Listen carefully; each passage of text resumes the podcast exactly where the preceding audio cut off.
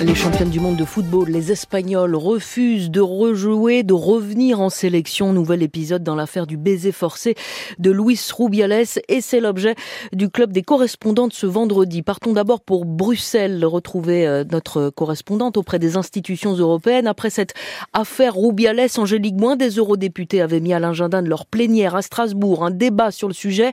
L'indignation est quasi unanimement partagée. Oui, une trentaine d'eurodéputés se sont exprimés, beaucoup de femmes hein, qui ont solennellement rappelé dans l'hémicycle, comme l'avait d'ailleurs fait la veille la présidente de la Commission européenne, que lorsqu'une femme dit non, c'est non, comme ici la Belge Asita Kanko. No means just no.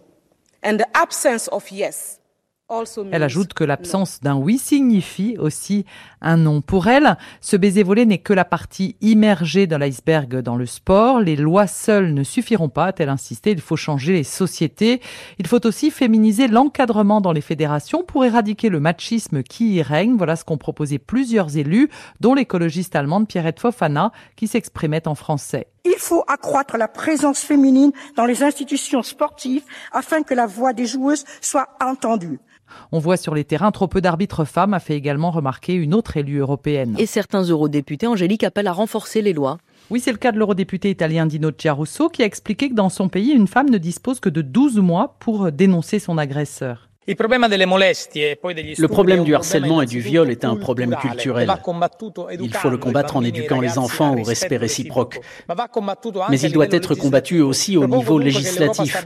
Je propose donc que ce soit une obligation pour tous les États membres de pourvoir à l'éducation sexuelle de tous les citoyens et de prévoir un délai d'au moins 5 ans pour une femme qui veut dénoncer un harcèlement ou un abus. Mais une loi européenne, Angélique, est déjà en négociation sur le sujet. Oui, c'est ce qu'a d'ailleurs euh, rappelé dans l'hémicycle la commissaire européenne aux réformes, Elisa Ferreira. Il s'agit d'une directive pour lutter contre les violences faites aux femmes et les violences domestiques. Nous devons l'adopter rapidement, a insisté la commissaire. Elle n'est pas spécifiquement centrée sur le sport, mais elle propose justement de garantir un niveau minimal de protection dans l'ensemble des 27 États membres. Elle renforce en particulier l'accès à la justice. Elle est en cours de négociation entre le Parlement et les représentants des États, mais elle se heurte à des sensibilités et des cultures parfois bien différentes.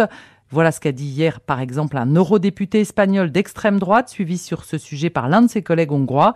Il a dit que la plus grande violence faite aux femmes, pour lui, dans le sport, c'est de leur imposer de concourir avec des hommes qui se considèrent comme des femmes. De l'autre côté de l'Atlantique, à présent, merci Angélique Boin, les affaires d'abus sexuels dans le sport ne manquent pas.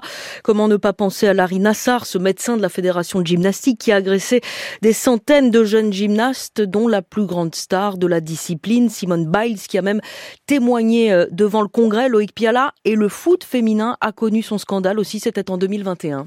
Oui, alors l'ampleur médiatique n'a pas été aussi énorme que l'affaire Rubiales, mais son impact se compare largement. Fin 2021, 5 des 10 entraîneurs de NWSL, le championnat américain, ont été licenciés, hein, accusés d'agression sexuelle sur des joueuses pour certains, euh, pour d'autres d'abus psychologiques. Quatre d'entre eux ont été radiés à vie, quelques semaines plus tard. Un scandale tel que la commissionneur, la patronne de la ligue, a elle-même démissionné. C'est tout le système qui était remis en cause pour avoir laissé ses coachs officier pendant trop longtemps alors que des joueuses se plaignaient de leur comportement, parfois depuis des années comme pour le coach de North Carolina Courage, accusé d'agression sexuelle et de harcèlement moral.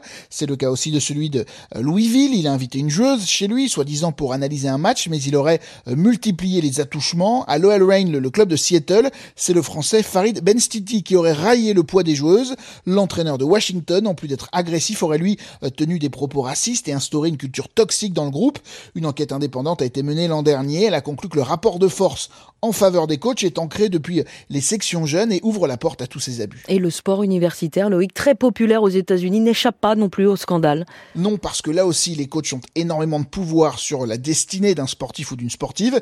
Ils décident de les faire jouer ou pas. Ils ont parfois le rôle de père ou de mère de substitution pour des jeunes gens loin de chez eux. Ils les guident vers une éventuelle carrière professionnelle. Certains gagnent aussi, dans le cas du football américain et du basket, des millions de dollars par an, alors que les athlètes, eux, considérés comme étudiants, n'ont pas le droit d'être rémunérés. On ne compte plus hein, les exemples de violences physiques ou verbales euh, filmées sur des vidéos diffusées ensuite sur les réseaux sociaux. Et dans le même temps, quand ils sont eux-mêmes accusés d'agression sexuelle, les athlètes sur un campus sont parfois surprotégés par ces coachs ou par la NCAA, l'organisation qui chapeaute le sport dans mille universités du pays, parce que ces athlètes sont la poule aux œufs d'or hein, d'un marché pesant des milliards de dollars. Et ce sentiment d'impunité dure quand les joueurs deviennent professionnels. Les cas d'agression sexuelle ou de violence domestique commises par euh, des footballeurs américains, par exemple, hein, sont légion. Deshaun Watson, quarterback star de Cleveland, a été suspendu l'an dernier, euh, les euh, trois quarts de la saison, après une vingtaine d'accusations d'attouchement, mais il aurait pu écoper d'une plus grosse suspension s'il avait fumé de la marijuana ou parié sur des matchs.